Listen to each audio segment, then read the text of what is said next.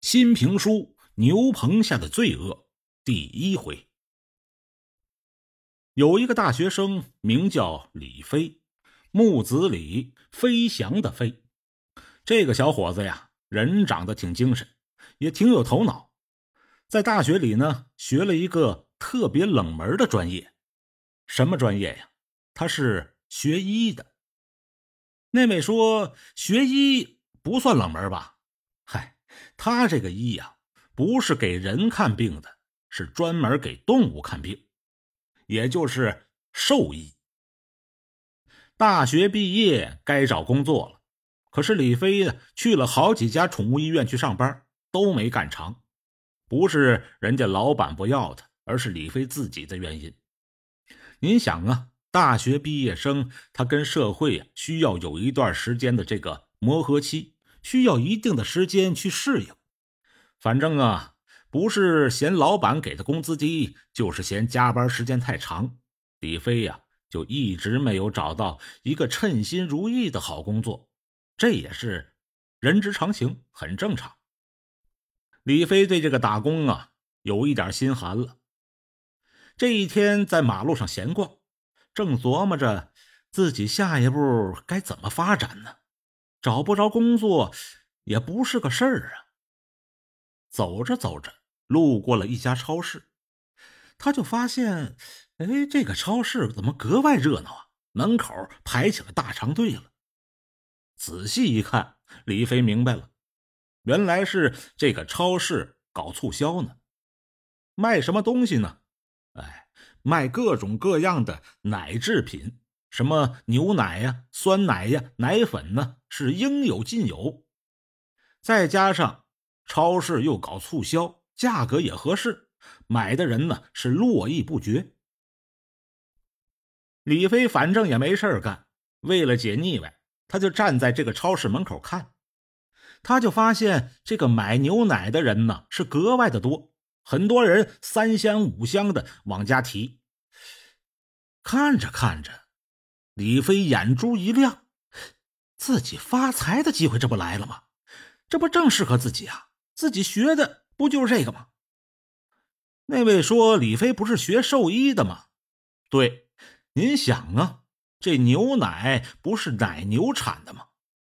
那这个奶牛怎么饲养，怎么个习性？李飞在学校可都是学过的呀。如果自己要是承包一个奶牛场，那不是手拿把掐吗？而且看情况，这个牛奶又是这么畅销，那不敢说发财呀，最起码比上班打工那不是强多了吗？想到这儿，李飞是说干就干，赶紧掏出了手机，就开始查资料、找信息，又去报摊上买了好几份这个近期的报纸，坐在马路边闷头就忙活起来了。有道是。功夫不负有心人，李飞忙活了一下午，还真找着了一个看着还挺靠谱的消息。一家个人承包的奶牛场有四头进口的奶牛，因为老板家里边出了急事了，着急转让，转让费呢是五万块钱。李飞毕竟是学这个的，他对当地的这个牲畜交易市场有一定的了解。五万块钱这个价格呀，还是挺合适的。于是马上打电话跟这个奶牛场的老板就取得了联系，定好了明天上午去奶牛场面谈。挂了电话，李飞又找到自己的亲朋好友，东拼西凑借了五万块钱的现金。他想着，明天如果一切顺利的话，那我就直接五万块钱给他买下来。李飞这个小伙子挺有魄力，办事儿也不喜欢磨磨唧唧的。就这样，第二天一大早，李飞早早的就起床了，按照这个牛场老板昨天给的地址，兴冲冲的，早点也没顾上吃，直接出发了。这个奶牛场啊，在城市的郊区，非常的偏僻。李飞也是连打听再问，费了好大的劲。走了好多冤枉道，好不容易才找对了地方。刚一进奶牛场，一个四十多岁、秃头的中年男人就迎了出来。这个男人自称啊姓寇，是这家奶牛场的老板。寇老板人还挺热情，先是带着李飞呀，简单的看了一下牛场的环境。李飞一看，这环境 还算凑合吧，挺大一个院子，院子里边呢有一间牛棚，牛棚旁边还有几间这个简易房是给人住的。另外呢，什么厨房啊、厕所呀，该有的这些基本设施呢，啊也都有。说着话，寇老板带着李飞呀就进了牛棚了。李飞一看，嚯，四头荷兰进口的黑白花大奶牛，个个是膘肥体壮，乳房膨胀，正在那吃草呢。李飞一看这个牛啊，黑白相间的皮毛，又光滑又顺溜。走进去，扒开牛嘴，再一看，牙口也挺好。又检查了一下这个牛犄角和牛蹄子，也没发现什么毛病。李飞心里呀。就已经有了八分的满意了。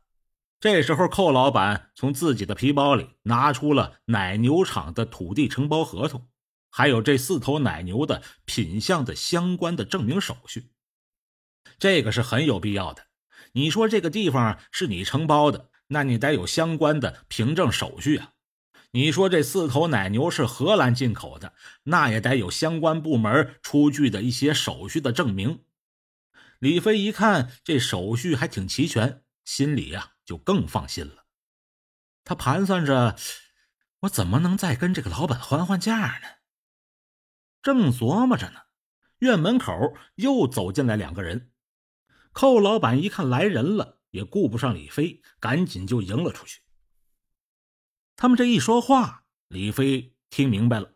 这两个人呢，也是来看牛的，也打算承包这个奶牛场。李飞一想啊，我别还价了，就我一个买主的时候啊还好办，又来了一家买主，我别还来还去，这价格再让到手的鸭子飞了呀。要说五万块钱呢，也是够合适的了。要不说这年轻人呢，做事容易冲动，你倒是再仔细考虑考虑啊。你倒是看看门口这俩买牛的是个什么情况啊？没有，李飞脑袋一热，赶紧拉着老板把承包奶牛场的合同啊就给签了。门口这俩刚来的，一看你这合同也签了，那我们就走吧。人家走了，合同签完了，钱款呢自然也跟这个寇老板结清了。办完交接之后啊，人家带着钱也走了。李飞心里挺高兴的。自己这算是自主创业，当上老板了，那立刻就有干劲儿了。里里外外的，李飞就开始收拾，可也没什么好收拾的。最主要的呀，就是这四头牛。简单的收拾了一下牛棚里外的卫生，李飞提了一大桶水，拿着个大刷子，开始给这个牛啊洗澡。可是这一洗一涮，李飞就感觉不对劲儿了，怎么呢？李飞就发现这个牛身上啊，它往下它往下流黑汤，再拿水管子这么使劲一冲，你再看这四头牛啊，嘿嘿，整个就褪了色了。李飞是双腿一软，瘫坐在地上，傻了眼了。他这才明白自己被那个秃头的寇老板呢给骗了。刚才买牛那俩人呢也是托。事到如今，李飞心里也明白，这个时候你再想去找那个寇老板呐，门都没有了，人家早就卷着钱跑了。哎呀，只能一个办法了，只能报警吧。李飞赶紧拿出手机打电话报警，人家警察呀，在电话里就告诉他了，说最近呢，这种奶牛造假的案件呢，已经发生个好几起了，我们呢。也没有必要再去现场看了，因为人肯定是已经跑了。我们再去现场看也没什么太大的必要。让李飞这两天呢，带着那个相关的证据去公安局提交一份报案的材料就可以了，就算立案了。挂了电话，李飞看着这四头褪了色的牛，哎，是欲哭无泪呀。像这样的牛，根本它就不值五万块钱。这哪是荷兰进口的奶牛啊？这就是当地的杂种牛，根本它就产不了奶。像这样的牛，最多最多只能卖个一万多块钱撑死了。还有这土地承包合同，自己牛没养成，还租这土地有什么必要吗？也得想办法转让。可是自己在这是人生地不熟啊！你想把这四头牛再转让出去啊？再想找一个买主承包你这个这个土地，哪是那么容易的事儿啊？